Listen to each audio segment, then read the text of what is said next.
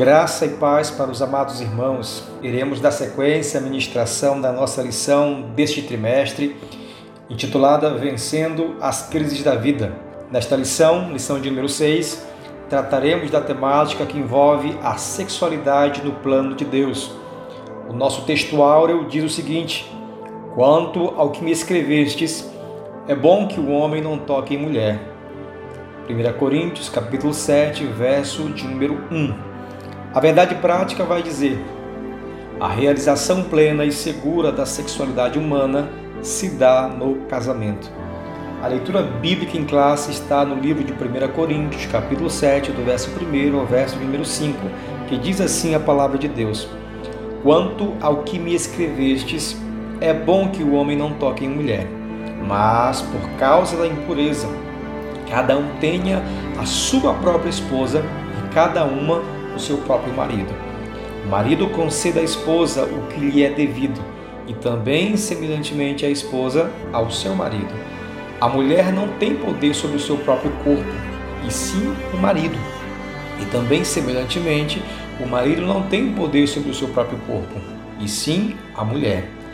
Não vos priveis um ao outro, salvo talvez por mútuo consentimento, por algum tempo, para vos dedicardes à oração e novamente vos ajuntardes para que Satanás não vos tente por causa da incontinência. A nossa lição bíblica, nesse número 6, está alicerçada em quatro tópicos, seguido de uma aplicação pessoal. No primeiro tópico, nós temos a sexualidade no casamento, subdividida em primeiro, expressão de amor, segundo, procriação. O segundo tópico, a vida sexual saudável, subdividida em primeiro, unidade do casal, segundo, reciprocidade, terceiro, proteção do casamento. O terceiro tópico intitulado Sexualidade extraconjugal, subdividida em primeiro, filhos prejudicados, segundo, o aumento de abortos, terceiro, proliferação de doenças, quarto, cicatrizes emocionais. Tópico número 4, pecados sexuais e perdão, subdividido em primeiro, adultério, segundo, fornicação, terceiro, homossexualidade, quarto, perdão, seguido da aplicação pessoal. Amados irmãos, nós iremos tratar na lição de número 6 do lugar devido que tem a sexualidade no plano de Deus.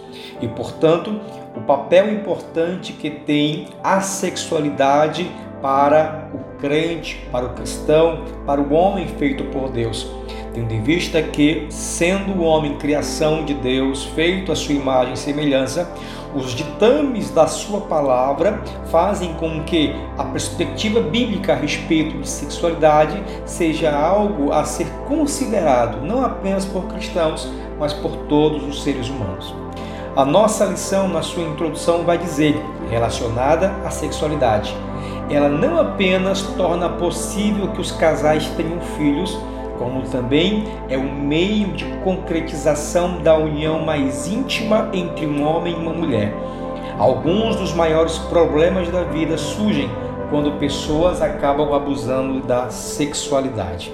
Portanto, meus amados irmãos, a gente vai estar tá tratando da questão que envolve a sexualidade sob o prisma da contemporaneidade, do amadurecimento das ideias, um amadurecimento das doutrinas da teologia bíblica no que se relaciona à questão sexual. Lembremos que alguns séculos atrás, o papel da mulher estava muito confinado apenas à questão que envolvia a procriação.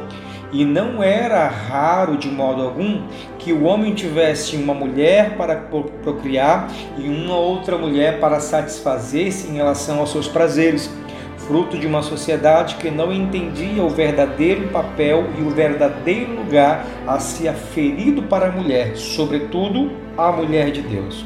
Ok? O primeiro tópico tá, trata a respeito da sexualidade no casamento, subdividido em dois subtópicos. Primeiro, a expressão de amor, que trata da sexualidade confinada ao casamento. E segundo, um dos seus objetivos, que é precisamente a ideia de procriação. A lição ela começa nos trazendo uma informação importante a respeito da especificidade da questão sexual no ser humano. Enquanto em diversos seres vivos o período reprodutivo da fêmea acaba determinando a questão da intimidade sexual em determinadas espécies, no homem isso se torna um pouco diferente, porque no homem a questão sexual não lida apenas com a questão de procriação e tampouco com uma vontade vinda do sexo feminino. Na verdade, é algo natural, é algo que envolve intimidade e é algo a ser compartilhado pelo casal, de sorte que um e outro precisam estar satisfeitos dentro dessa intimidade construída pelo casal. A nossa lição vai dizer o seguinte: portanto, gerar filhos também não é o um único propósito da sexualidade. Vejamos assim quanto importante e profundo é este tema, merecendo a todos a devida atenção. Esposos e esposas devem estar atentos para a afetividade do ato conjugal, principalmente com o passar do tempo. Portanto, se está falando não apenas de uma união sexual com fins de procriação, onde o relacionamento humano, onde o relacionamento entre homem e mulher tem uma característica aprofundada de propiciar a procriação da espécie. A lição deixa uma informação interessante falando que devido à grande população mundial, que é aproximadamente 7 bilhões de pessoas, às vezes perdemos de vista o propósito divino da procriação. Para vermos essa importância, Basta pensarmos que, faltando a procriação, a humanidade não, a humanidade estaria extinta dentro de um século. Isto é, não havendo procriação, mesmo com o quantitativo de pessoas que hoje existem, bastariam 100 anos para que a humanidade fosse completamente extinta da Terra. Portanto, a questão sexual envolve uma característica importante que é a característica da procriação. Mas não apenas isso. A lição, quando fala do sexo como expressão de amor dentro do casamento, fala da necessidade de que este ato de comunhão e de intimidade do casal seja também um momento apropriado para a questão do compartilhamento da afetividade do ato conjugal. Nos dias de hoje, meus amados irmãos, nós vemos que estes princípios eles acabaram se perdendo, né? se perdendo no meio da permissividade da nossa sociedade, da nossa cultura, da permissividade dos nossos processos educacionais que acabam estimulando, na verdade, a questão da consolidação de uma sexualidade diversa no nosso meio. Para se ter ideia, o que nós queremos asseverar na ministração desta lição é que a Bíblia trata da questão sexual como sendo um momento de união, união praticamente que mística no compartilhamento de sentimentos e da afetividade entre o casal. Hoje, na medida em que um homem ou uma mulher adquire muitas experiências sexuais ao longo da sua vida, é como se este homem e esta mulher tivessem compartilhado de uma íntima afetividade que se perde na vida de cada pessoa alvo da realização dessa sexualidade. Se nós fôssemos então realizar um processo de contabilização dessa intimidade que foi compartilhada, quantas pessoas não estão vivendo de modo incompleta, tornando-se um com várias pessoas ao longo do tempo. E esta ótica e esta perspectiva tem invadido muito, meus irmãos, a educação ah, da, da figura da pessoa cristã.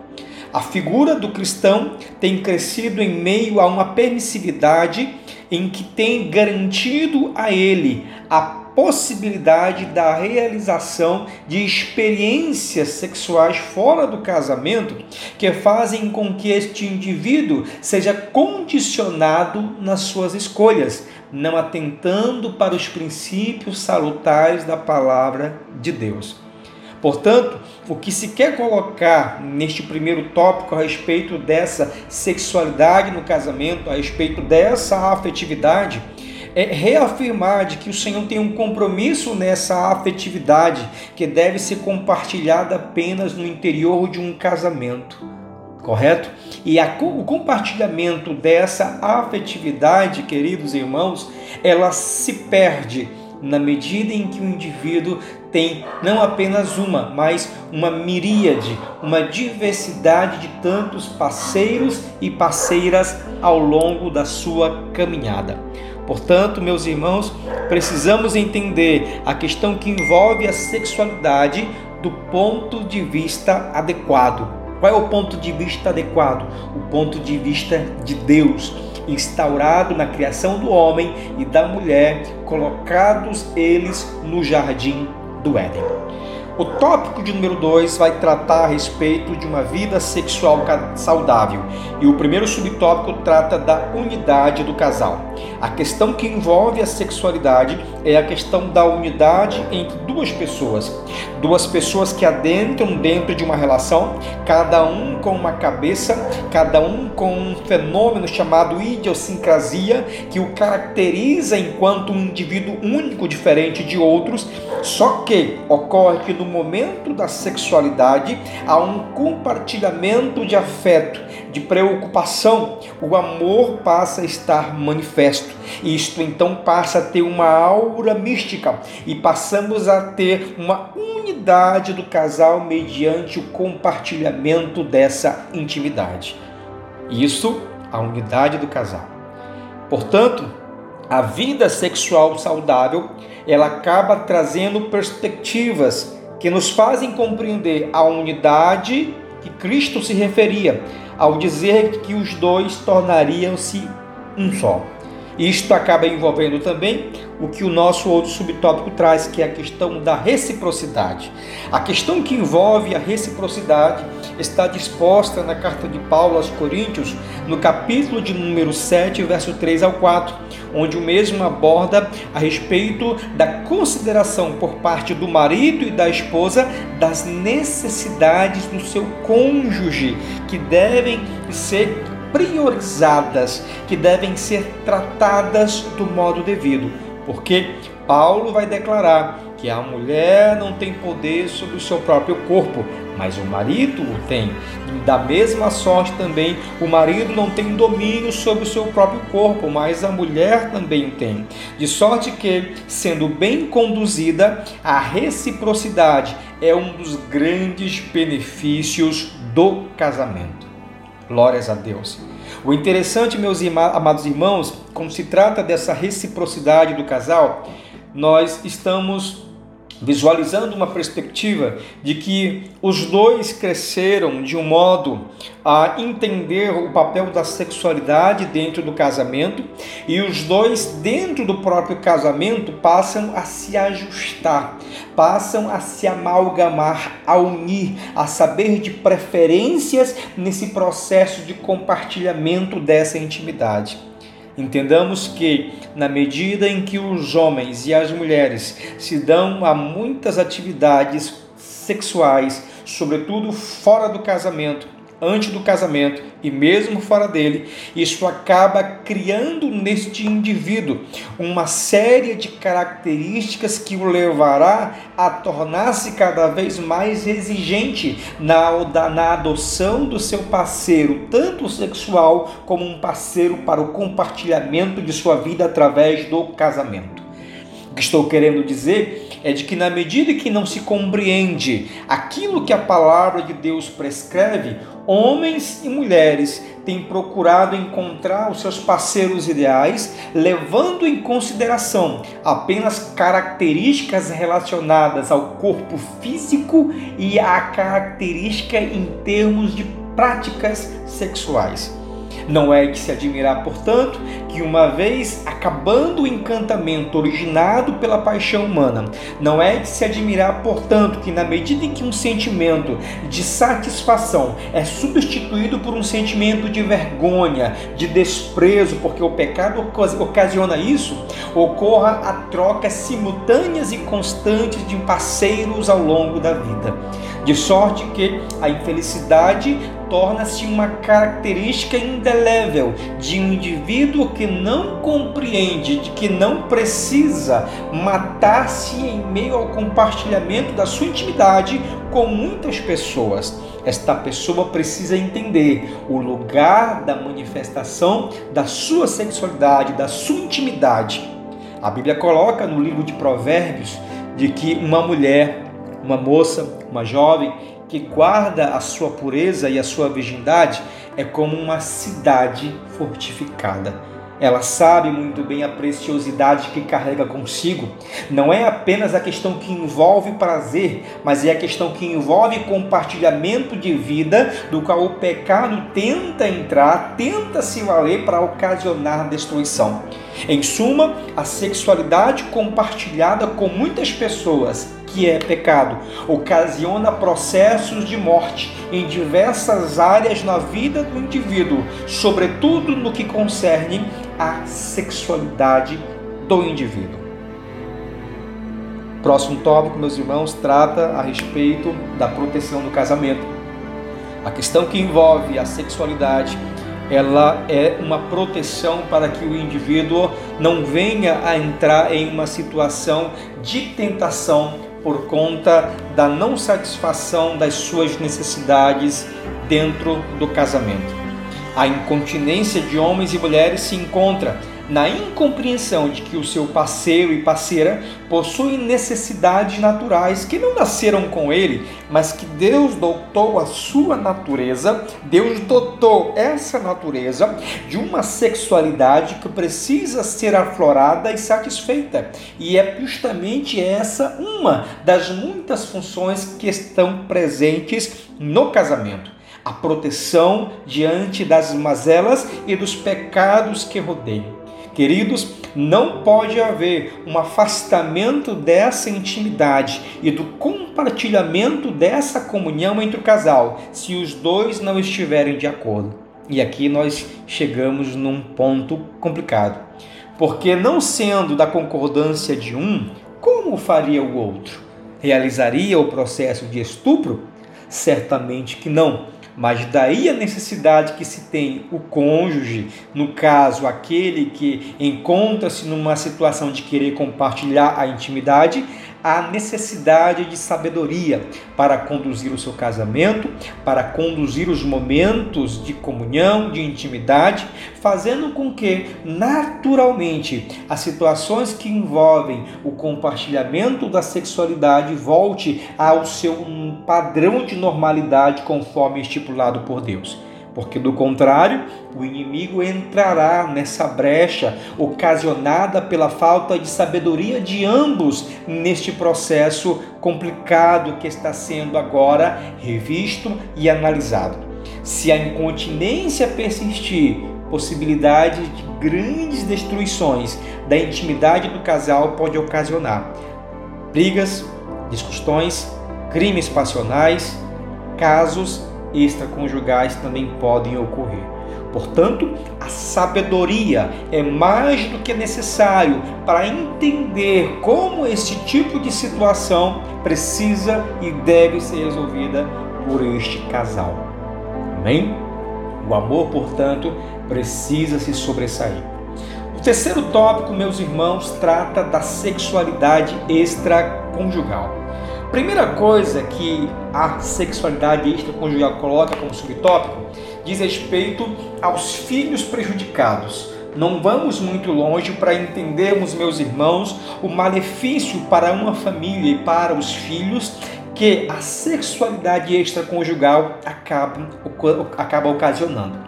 Lembremos, por exemplo, na época dos juízes, a Bíblia relata, fala a respeito da vida de um juiz em Israel chamado de Jefté. Jefté foi fruto de uma relação extraconjugal. Todavia, Jefté destacava-se por ser um homem de grande porte, um homem de guerra, um homem extremamente habilidoso na arte da guerra. E isso fez com que o povo de Israel o buscasse para que ele fosse um dos líderes do, do exército, um dos, um dos líderes da resistência de Israel contra aqueles povos que procuravam oprimir.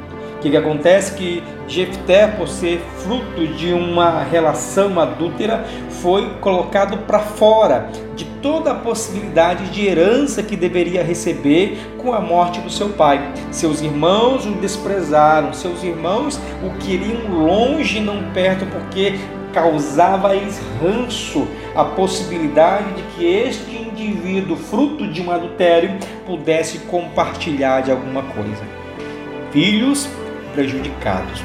Independentemente da, da realização de uma vontade divina na vida dessa pessoa, o que se quer colocar é de que o princípio foi transgredido. O princípio do leito sem mácula foi transgredido. E a tendência é que isso ocasione filhos prejudicados, filhos, meus irmãos, que não conseguem ser atendidos do modo devido, pelo amor do pai e pelo amor da mãe. Quantas relações foram frustradas? Quantos, quantas relações humanas, quantos matrimônios tiveram o seu esfacelamento em virtude justamente de filhos que não conseguiram visualizar um relacionamento saudável à sua volta no meio do seu ciclo familiar. E isto acaba introjetando neste indivíduo, vindo, portanto, grandes situações em que ele acaba se colocando num contexto de incapacidade de conseguir contornar as situações que querem esfacelar o seu casamento. Né?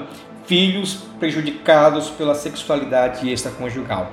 E esta sexualidade extraconjugal, ela aumenta a quantidade de abortos. Vemos isso é, de modo quase que corriqueiro na nossa sociedade onde a questão que envolve o aumento do número de abortos em virtude da característica da permissividade da prática sexual. A prática sexual é fomentada, junto com ela a impossibilidade de cuidado e de sustento dessas crianças fazem com que o aborto seja uma opção viável para muitas mães que se acham maduras para entrarem em processos de relacionamentos que envolvem a sexualidade, mas que não conseguem ter a mesma maturidade para encarar processos sociais e econômicos visando o sustento de sua prole que deveria ter nascido, mas que acabou sendo assassinado. A segunda, o terceiro subtópico trata da proliferação das doenças. A sexualidade extraconjugal é sabido também ocasiona processos de contração de enfermidades, de doenças, em virtude do compartilhamento exacerbado de parceiros. Né? Isto foge, portanto, à lógica do compartilhamento da sexualidade à luz daquilo que a Bíblia recomenda. E tudo isso, meus irmãos, a sexualidade realizada de modo extraconjugal, fora do casamento, ocasiona cicatrizes emocionais que fazem com que o fim do casamento seja tido como uma opção, que fazem com que homens e mulheres carreguem fardos pesadíssimos com sentimentos de rejeição, de abusos, de culpa, de angústia, levando até mesmo a situação da ocorrência de crimes passionais. Portanto, a sexualidade extraconjugal, ela acaba ocasionando malefícios do ponto de vista individual, do ponto de vista familiar e do ponto de vista também social. E isto precisa ser considerado, meus irmãos sob o sentido de que Deus tem uma resposta apropriada para a conformação dessa sexualidade, que é precisamente no interior de uma relação matrimonial ou casamento. O quarto subtópico, intitulado Pecados Sexuais e Perdão, traz a ocorrência de diversas manifestações de sexualidade que se dão de modo irrestrito e, à luz da Bíblia, também ocorrem de modo inapropriado. O primeiro deles é o adultério, que diz respeito à relação de uma pessoa casada com alguém que não seja o seu cônjuge. A, o mandamento dado por Moisés ao povo de Israel quando saíram da terra do Egito e peregrinaram pelo deserto, um dos mandamentos expressos é não adulterarás. Êxodo capítulo 20, verso 14. A lógica do não adulterarás permanece ainda nos dias de hoje, e o fato de ser um mandamento dado por Deus na época da lei permanece nos dias de hoje como que um caráter terapêutico para evitar o homem de entrar em situações que vão rasgar o seu coração, rasgar a sua alma e que vão também trazer destruição para o indivíduo, porque o adultério tem capacidade de tal. A fornicação diz respeito a outro tipo de envolvimento entre homem e mulher que não são casadas, muito corriqueiro com adolescentes, jovens e adultos que precisam vigiar para não caírem em tentações em virtude do afloramento, em virtude do florescer das questões que envolvem a sua sexualidade. Quando um jovem não leva isso em consideração, o maligno pode roubar a semente posta no seu coração, frustrando, portanto, a felicidade que Deus lhe tinha reservado. Precisa, precisamos dizer, meus irmãos, que a sexualidade compartilhada de modo irrestrito e inapropriado, conforme coloca a palavra de Deus, leva um indivíduo a situações cada vez, cada vez maiores de pecado. E a Bíblia fala que o pecado, sendo gerado, gera morte. Quando não é uma morte física, é uma morte sob o ponto de vista espiritual. É uma morte de planos, é a morte de relacionamento, é a morte de um conjunto de situações que Deus havia preparado para nos abençoar, para nos, nos alcançar. Mas em virtude da ocorrência do pecado e, sobretudo, sobre o pecado sexual, acaba ocasionando morte de oportunidades, morte de obras, morte de situações projetadas por Deus para nos abençoar. Grande parte do mal que envolve a sexualidade diz respeito a isso. Só que muitos não conseguem enxergar pelo fato de não terem vivenciado, pelo fato de não terem uma maturidade apropriada no sentido de entenderem o plano de Deus, acabam se enredando neste tipo de situação. Um outro aspecto desse quarto tópico que trata dos pecados sexuais diz respeito à homossexualidade entendido como, entendido como sendo a prática inapropriada da utilização da sexualidade dada por Deus. Em nossos dias, ela é tida como estilo de vida alternativo, quase que natural. Alguns afirmam que já nasceram predispostos a isso. Não é isto que nos revelam as Escrituras, quando mostram que tal pecado pode ser perdoado e os seus autores restaurados e sarados também para a glória de Deus. Diante de tudo isso, dos pecados sexuais, dos pecados que acabam minando a sexualidade sobre a ótica das Escrituras, algo que vem a saltar no sentido de permitir a resolução desta prática dada por Deus é a questão que envolve o perdão. E a nossa lição vai dizer: seria impossível discutir todos os problemas sexuais e a maneira de lidar com a situação delas, se, não, se o perdão não for considerado também de um modo correto. Entretanto, a maioria constitui basicamente um problema de pecado, e neste caso, a solução implica arrependimento perdão e começo de uma nova vida. Portanto, meus amados irmãos, a questão que envolve a sexualidade nos dias de hoje, ela tem fins procriativos certamente, mas ela também foi feito para o desfrute do homem e da mulher, da afetividade, da comunhão, de sentimentos de amor que devem ser inseridos dentro deste contexto de reciprocidade que a sexualidade acaba ensejando. Diante disso, a aplicação pessoal nos traz algumas perguntas. Como está a sua vida? Sendo você uma pessoa solteira, tem esperado o tempo de Deus? Saiba que pecados sempre violentam nossa vida moral e espiritual. Sendo uma pessoa casada, você tem cuidado bem do seu casamento? Não se esqueça dos ensinamentos de Deus. Portanto, meus amados irmãos, A questão que envolve a sexualidade no plano de Deus é que ela precisa ser administrada com sabedoria, com cuidado, porque o homem não tem poder sobre o próprio corpo e nem a mulher, mas um tem o domínio do seu próprio corpo um no outro, ensejando a reciprocidade e ensejando a realização do amor no casamento. Amém? Que o Senhor possa te abençoar, iluminar seu entendimento e fazer você se resguardar de situações que acabam rompendo a nossa comunhão com Deus. E Deus te abençoe. Até a próxima oportunidade.